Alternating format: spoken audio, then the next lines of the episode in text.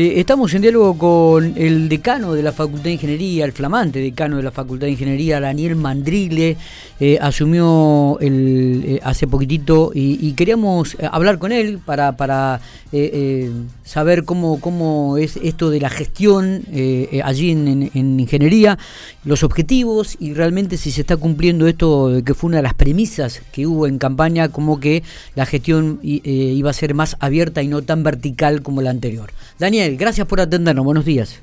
Buenos días, ¿cómo están? Bueno, muy bien, muy bien. Bueno, ¿cómo, cómo se están dando estos primeros pasos como decano de la Facultad de Ingeniería? Bueno, una, una nueva etapa en, mi, en mi trayectoria dentro de la facultad, ¿no? Iniciando un nuevo periodo. Arrancó muy bien, con mucha, con mucha actividad. estamos un poco en línea con, con las propuestas de campaña o con las propuestas que habíamos hecho esto de hacer una gestión más abierta, de más llegada al medio, bueno, estamos en eso.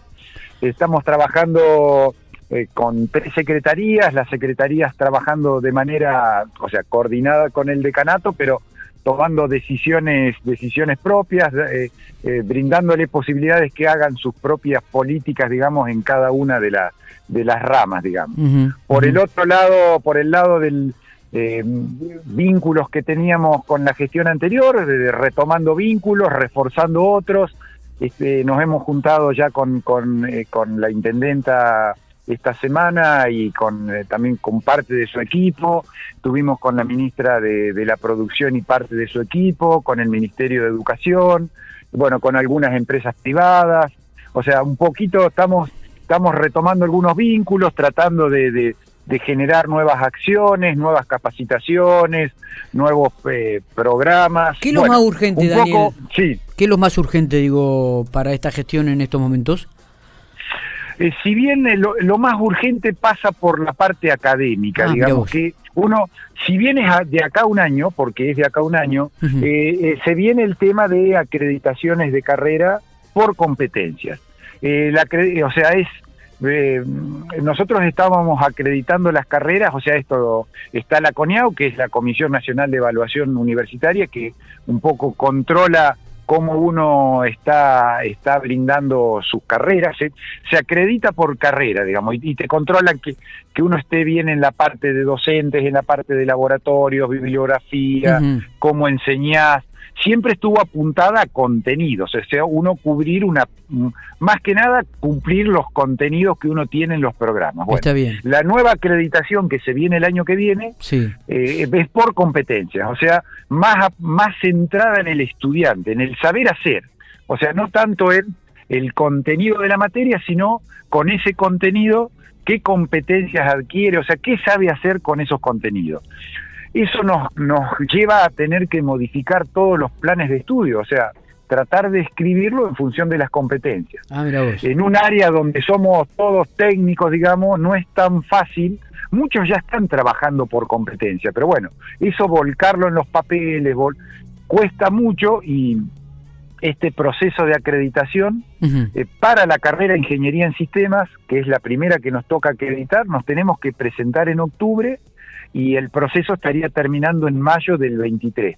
Pero para ese entonces ya tenemos que tener nuevos planes de estudios y como casi todas las carreras están eh, relacionadas entre sí, qué sé yo, álgebra eh, sirve para todas las carreras, análisis matemático para nos nos implica cambiar los planes de estudio de las de las seis siete carreras que tenemos hoy en vigente, todas a la vez. Eso hay que hacerlo en un periodo de tiempo bastante corto, digamos, ¿no? Con lo cual ya hay comisiones, ya hay una comisión armada trabajando en esto, eh, tratando de, bueno, eh, juntarse, tratar de, aunar criterio entre los profesores, entre la parte, hay una comisión especial trabajando en eso. O sea, hoy esa, ese es el trabajo eh, urgente y más importante, digamos, ¿no? Porque el tema de, eh, hay que acreditar, digamos, hay que hacer todo para acreditar. Eh, y, significativo, lo que lleva mucho trabajo y lo que lleva también, me parece, este tiempo de análisis y, que va a acreditar los saberes, digo, eh, de investigación, de análisis, de, de, comenzar también a rever que aquello que se está haciendo bien y qué es lo que se está haciendo mal. Sí, sí, por supuesto, eh, pensando hasta en los contenidos, obvio que uno tiene que seguir cumpliendo los contenidos de antes, pero nosotros las carreras no son tan dinámicas los cambios de planes de estudio. Nosotros, eh, la carrera de, de, eh, ingeniería, ingeniería en sistemas, si bien es plan 2017, pero digamos los contenidos vienen de un poco antes, digamos, y como como sabés, la, informática ha evolucionado un montón y hay que ayornar algunos contenidos a las nuevas eh, si bien las bases siguen siendo las mismas, pero bueno, hay que seguir, hay que ir acomodándolo a, las nuevas exigencias del mercado, con lo cual eso requiere cambiar algún contenido, acomodar alguno que se estaba dando que ya no hace más falta, y tienen que ponerse de acuerdo entre los docentes, digamos, algún docente saca algún contenido y el, la materia que sigue lo precisa y bueno, eh, es un tema de coordinación entre departamentos, no es tan simple, digamos, cómo, no es tan simple. ¿Cómo está el tema de las inscripciones en este 2022? ¿Cómo, cómo ha venido? ¿Cómo, cómo no, este, este, último año fue bueno comparado con los últimos 10 años, digamos. Comparado a los últimos 10 años, este año fue bueno, fue muy bueno. No tanto comparado 15 o 20 años atrás, digamos, ¿sí? Eh, hoy estamos en un promedio de 150 estudiantes por año, con una mayor inscripción en las informáticas que en, que en electromecánica o que en industrial, ah, eso se ha revertido un poco eh, sí, mucho más estudiantes por el lado de analista programador y de ingeniería en sistemas. Ah, mira vos, mira vos. Y también algunos en computación. Y, bueno, eso implica que haya, ah, eh, cada vez hay más estudiantes de esas tres carreras en, el grueso de las asignaturas, ¿no? Estaba, eh, estaba observando, Daniel, ayer en, la, en la Universidad de la Ciudad de Buenos Aires, donde hay una nueva carrera dentro de lo que es la ingeniería y las exactas, y que tiene que ver con la Big Data, ¿no? con la licenciatura en la recopilación y en el análisis de datos. Eh, ¿En algún momento se les ha cruzado por la cabeza o están analizando la posibilidad de sumar alguna otra carrera a, ingeniería?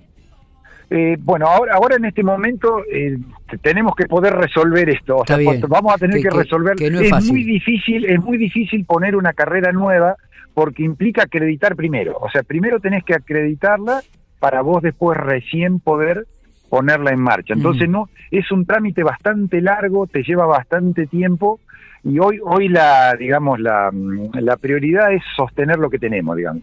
Poder, eh, si bien yo te estoy diciendo, sistema se acredita en el 2023, al año siguiente ya o sea, eh, que bueno, que vamos a ir, ya vamos a estar avanzados porque parte del proceso lo vamos a hacer ahora, pero se nos viene electromecánica, se nos viene industrial, o sea, acreditar todas las otras carreras va a ser durante el 2023. O sea que sí, tenemos casi, yo te diría, dos años, eh, amén de, todas las otras cosas que hay que seguir haciendo, el foco va a estar centrado en esto. ¿Qué es lo académico, digamos, es, lo central de, toda universidad o de toda facultad, ¿no? Está bien, está eh, bien.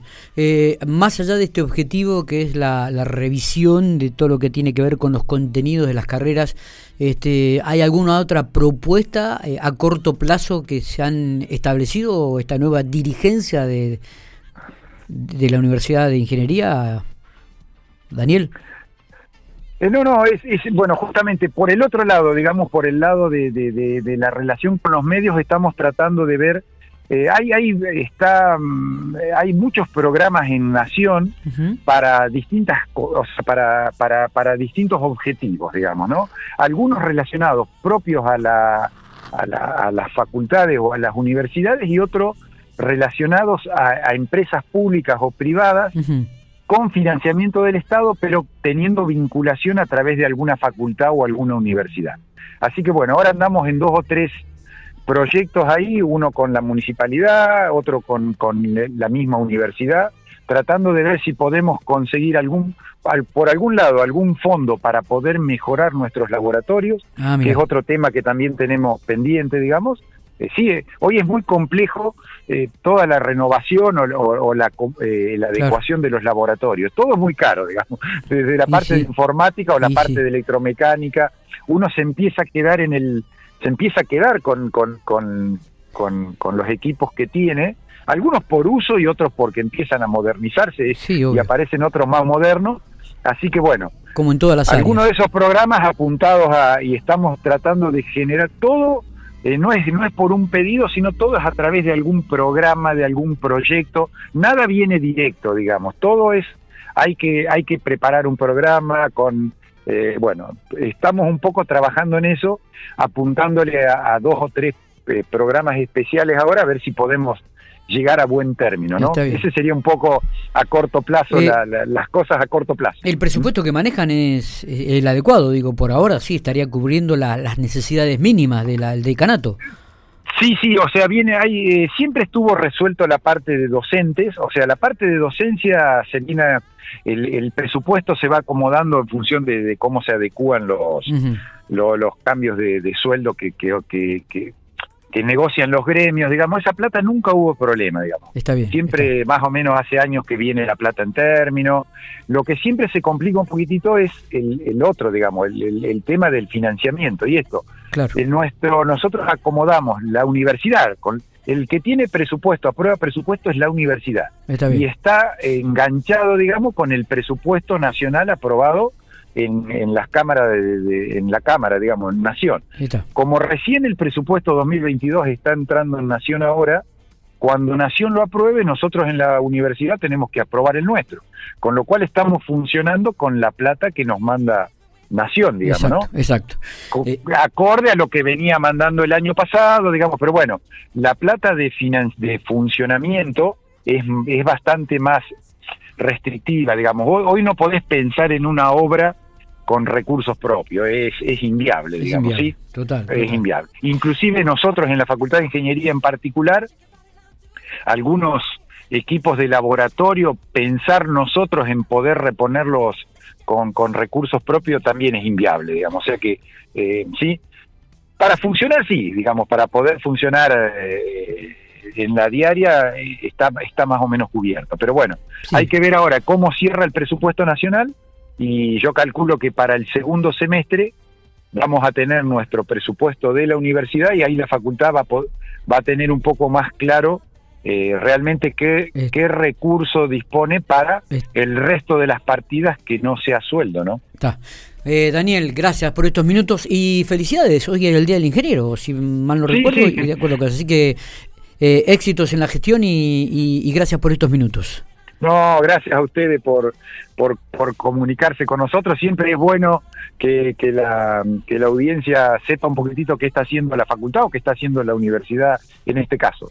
Si no, no tenemos cómo llegar, cómo llegar a la gente. sí. Abrazo grande, Daniel. Bueno, saludos.